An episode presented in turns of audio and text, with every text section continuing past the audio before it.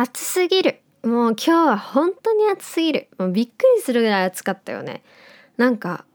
え夏来た急にみたいな。昨日雨だったし夜もねすごい雨降ってたからこんなにね暑くなると思ってなくてびっくりしちゃった。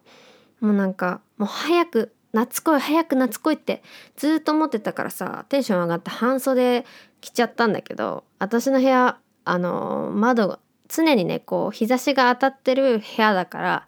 でしかも2階にね部屋があるし余計こう暖かい空気ってさ上の方に登るからすごい私の部屋暑くなっちゃって久しぶりにちょっとクーラーを入れたりしていやー夏来てるなーなんて 思ってたんだけどもうこんな暖かくなってくるとねそろそろ家庭菜園の苗とか種とか買って準備しなきゃなーなんて思った今日でございます。それでは早速行ってまいりましょう。犬塚ひかりの夕暮れラジオ。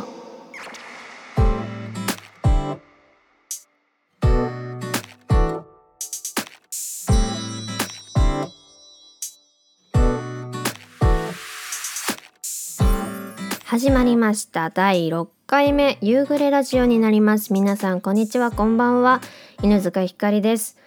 いやーね本当に暖かくなってくるとっていうかもう暑かったんだけどね。暑い暖かかったけどそうそうなってくるとなんか気持ちもね心もそうだし体もふわふわするというか私は花粉症がねどんどん悪化してるっていう。なんかね家族はねみんな花粉症結構良くなってきたって言ってるんだけど私なんかまだ花粉症ひどいしむしろなんかちょっとひどくなってきてるからヒノキがなんかねあの私アレルギーだった覚えがあるんだよね。アレルギー検査した時に。そうだからヒノキが出てきてるのかなって思ってます。勝手に。ということで、えっと、早速ねメール今回も、えー、お便りメールいただいております。早速紹介していきたいと思います。えー、タカさんですね。えー、ツイッターのリプライいただきました。カレー作っての昼寝？湯寝しちゃう？しちゃ寝れないでしょう、えー、寝れない時は寝れない。就寝前のスマホとか超絶いけないらしいですね。一番やっちゃってるけどっていう。いやそうですよね。寝れない時は寝れない。間違いない。本当に間違いない。寝れない時ってさもう何しても寝れないよね。あの本当に寝れないやつ。そうあとなんか疲れすぎて寝れないとかももう全然寝れない。寝る前のスマホねダメらしいよね。ダメらしくてそう私もね気をつけてはいるんだけどなんかスマホなしでさ30分以上寝れないといやもう寝れんだろうと思ってね携帯いじっちゃうんだよね。これがダメなのかなやっぱり。え、続きましてラジオネームレモンの木さんからです。犬塚さんこんばんは。リクエストのオリビアを聞きながら歌ってくださりありがとうございました。こちらこそありがとうございます、えー、コーラスや伴奏まで制作していただき本当に嬉しかったです。いやいや。とっても心に染みました。これからもいろんな歌を楽しみにしています、えー、ところでどうやったら眠れるかですがオリビアを聴きながらの歌詞の「ジャスミンティーは眠り誘う薬」を試しましたが私は眠くなりませんでした。えー、私はラベンダーの香りのホットアイマスクが良かったですよ。犬塚さんもぜひジャスミンティーとホットアイマスク試してみてください。ということでレモンの木さんリクエストありがとうございました。あのねこの、まあ、先にリクエストのあのオリビアを聞きながらのお話するんですけど、えっと、前回の夕暮れラジオの次にあの別にね投稿してあるんですけどよかったらまだ聞いてない方ね聞いていただけたら嬉しいんですけどそうすっごいね作るのが楽しくてなんだろうちゃんと打ち込みしたの実際初めてかなっていうぐらい、まあ、打ち込みっていうか実際楽器弾いて重ねてたって感じなんだけどそうキーボードっていうかがあるからそれ使っていろんな音出せるからすごくね楽しかったですね制作するの。またなんかあんなががっつりやるの初めてだったんでえ楽しいと思って。これからねちょっといろいろオリジナル曲もそうだしカバーもそうだしああいう感じでアレンジしながら、えー、ちょっとずつクオリティを上げてまた投稿したいなと思ってます。ありがとうございます、えー、そしてジャスミンティー。ジャスミンティー私大好きなんですよ。夜に飲んだことないかな眠る前に。なんか学校とか、まあ、あと出かけ先とかで飲み物を買う時、まあ、大体私水が大好きでお水いろんなとこで飲んでお家でもほぼねお水以外ジュースをあんまり飲まなくて飲むとしたらもうその野菜ジュースとかリンゴジュースまあ家にある時は飲むたまに飲んだりするけどやっぱりね一番はお水が大好きでお水とかあとルイボスティーとかさお茶も好きだからそうジャスミンティーもね結構出かけ先の方が飲むんだけど飲みますね。確かに寝る前に飲んだことないな。ホットアイマスクはね私も大好きなんですよ。蒸気でホットアイマスクだよね。ラベンダー私も使ったことあります。私はねあの柚子？柚子の香りが大好きであのー、なんだろう。前回の寝れない時期？だから去年のね10月11月ぐらい？12月もそうだ。11月12月ぐらいかな。に寝れない時期がやっぱり今回みたいにあって定期的にこう寝れないんだけど特になんか悩みもなく寝れないからさ悩みがあるんだったらいいけどそれ考えてよってなるけどさ何にもなく寝れないからそういう時にどうしようと思ってなんか加湿器を買って加湿器になんかこうなんかこういい匂いするやつみたいなのも入れられるやつでそれ入れたりあとアイマスクをそう寒いか寒い時期だったから余計にこう柚子のやつしてで湯たんぽをあの布団の中に入れて寝るみたいなすごいハマってたっていうか流行ってた時期があってこの間も久しぶりにホットアイマスクして寝たんだけどやっぱりね匂いがこうリラックスできるよね。アイマスクって。しかもホットアイマスクのホットすごい。本当にすごい。なんかホットアイマスクが出始めた時にあの私それでつけていつぐらいだか中学生とか高校生ぐらいかな？分かんないけど。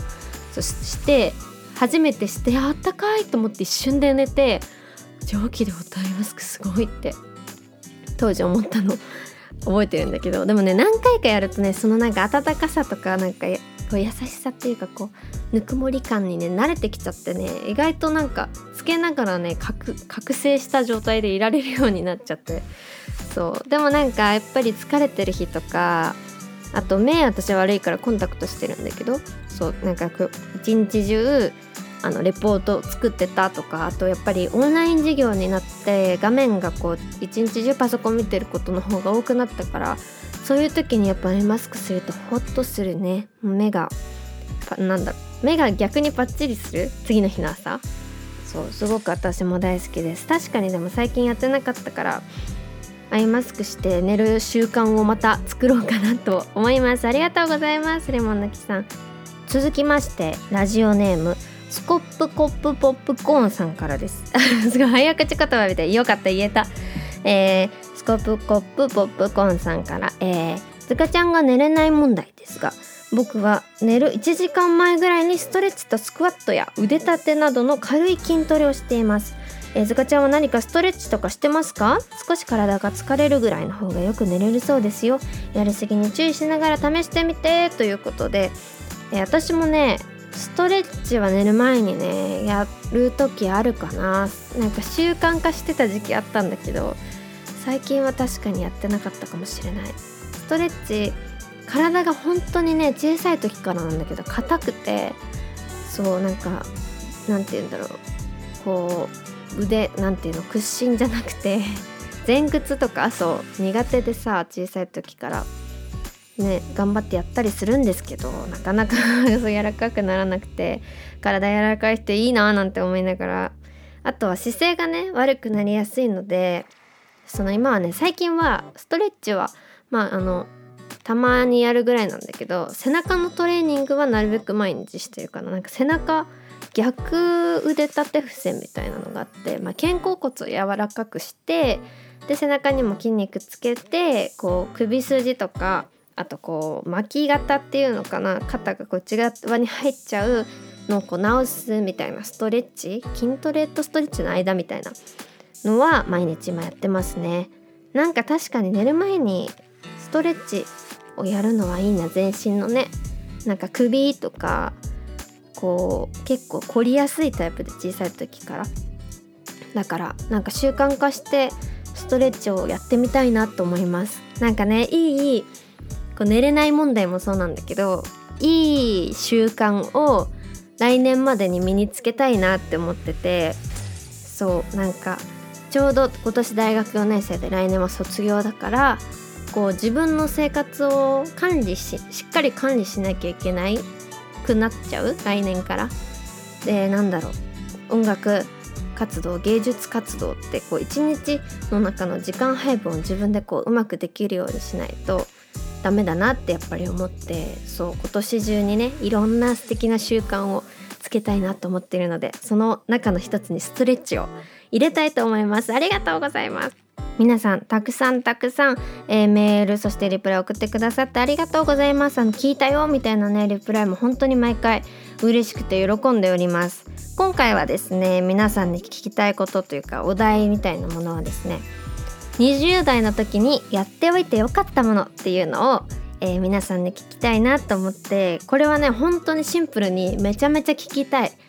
あの20代のうちにやってよかったこと。逆に20代にまだなってない子は20代になったらやりたいこととかそういうのでもいいので、えー、ぜひぜひ募集しております、えー、皆さんなんだこなんだろうななんだこうってなんだろうななんかこう未来を考えたり過去を振り返ったりその中でなんか私も皆さんからの影響を受けたいなというかなんかいい影響をねなんかお互いに受けられたらいいなと思って結構あの大人の人に会ったりとか逆にこう年下の人に会ったりとかした時になんかなんだ大学生になって何やりたいのとかあと20代のうちにやっといてよかったことって何ですか？とかそういうなんかやりたい何とかしておけばよかったとかそういうねなんか意見を聞くのって意外と自分が考えてなかったものが出てきたりしてああなるほどなこれやっとけばいいのかとか逆になんか高校生の子はこれやりたいって言ってるけど私できてなかったから今からまだ間に合うからやっちゃおうとかそうそういうのをねなんか得られたりこうハッとすることがあったりするので今回皆さんに聞きたい教えてほしいと思ってます、えー、メールアドレスは夕暮れラジオアットマーク gmail.com でお待ちしております。概要欄にもねメールアドレス貼ってあるのでどしどしどしどし、えー、お待ちしておりますもう本当にいつでもいいのでねあの1週間の間だいたいあの月曜日の、えー、そのラジオが出る当日のお昼まであのメールはお待ちしているのでぜひぜひ皆さん送っていただけると本当いつでもいいのでふとした時には今送ろうみたいな感じで送っていただけると嬉しいなと思います。えー、最近はね曲をすっごいたくさん書いててその4月まあ後で話そうかなと思ってるんだけど4月11日のあのワンマンライブの準備もそうなんだけどすごいなんかね春先になってきてあの暖かくなってきて気持ちも前向きになったりとかなんだろう。結構目に触れるものとか耳に触れる触れるというかこう入るものとか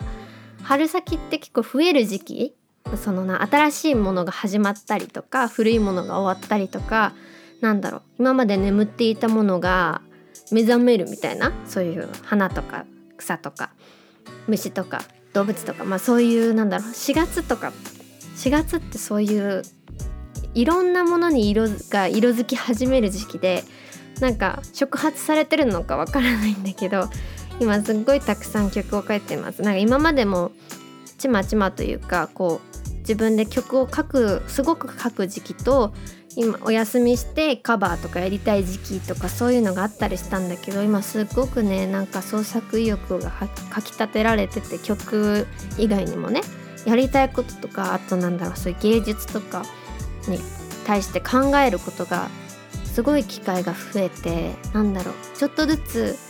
なんだ高校生とか、まあ、中学生とかああいう狭い世界で生きてきた自分ってどうしてもこうブレーキをかきがかけがち？人と違うことをするのを恐れたりとか。なんかこの枠からはみ出ちゃいけないんじゃないかなって勝手に思っちゃってたりとかって意外とするものでなんか私は意外とそういうタイプだったというか人の目が気に人の目が気になるうんそうだね。人の目が気になったりとか。まああとなんだろう。うん。まあどうしてもさ高校とか中学とか世界が狭いからどうしてもこう嫌な気持ちになりたくないと思ってセーブしちゃう部分とかいろいろあったりするじゃん。そういうのがなんだろうまあ大学に入ってかなり解放されたんだけどあのいろんな人がいて自分のことが好きな人だけと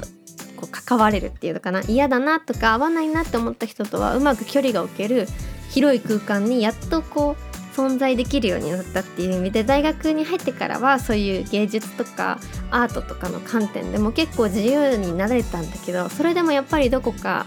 今まで生きてきた自分の壁みたいなものが全部は取り切れてなかったんだけど最近こ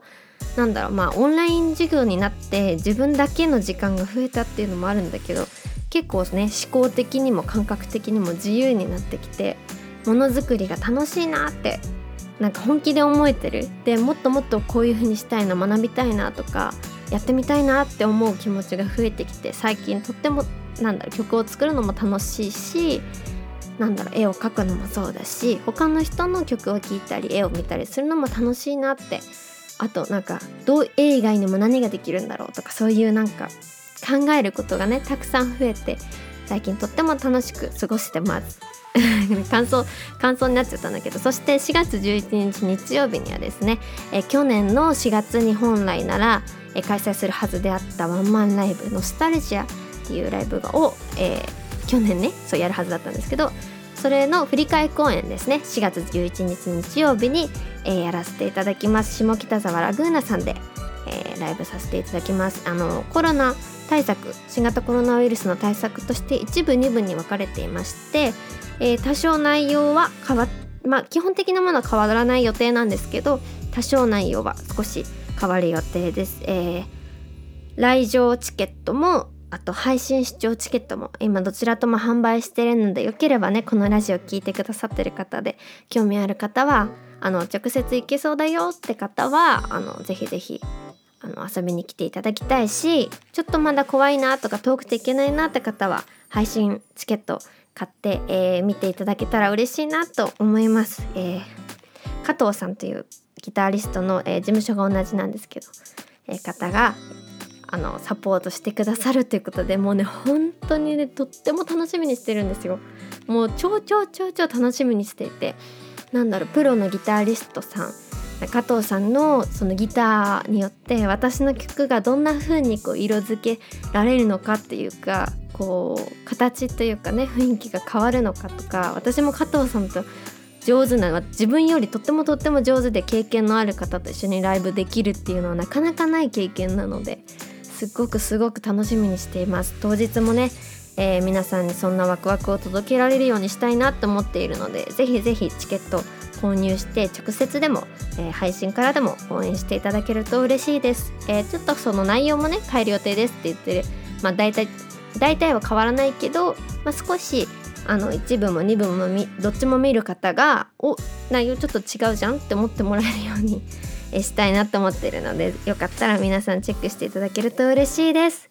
ということで第6回夕暮れラジオそろそろお別れの時間です。えー、メールやリプライ、えー、感想でもリクエストでも今回のお題でも何でもお待ちしております。えー、来週の月曜日お昼までに送っていただけたものの中から、えー、メールやリプライなどなど紹介していきたいと思うので是非皆さん送っていただけると嬉しいです。ということで犬塚ひかりでした。また来週お会いしましょう。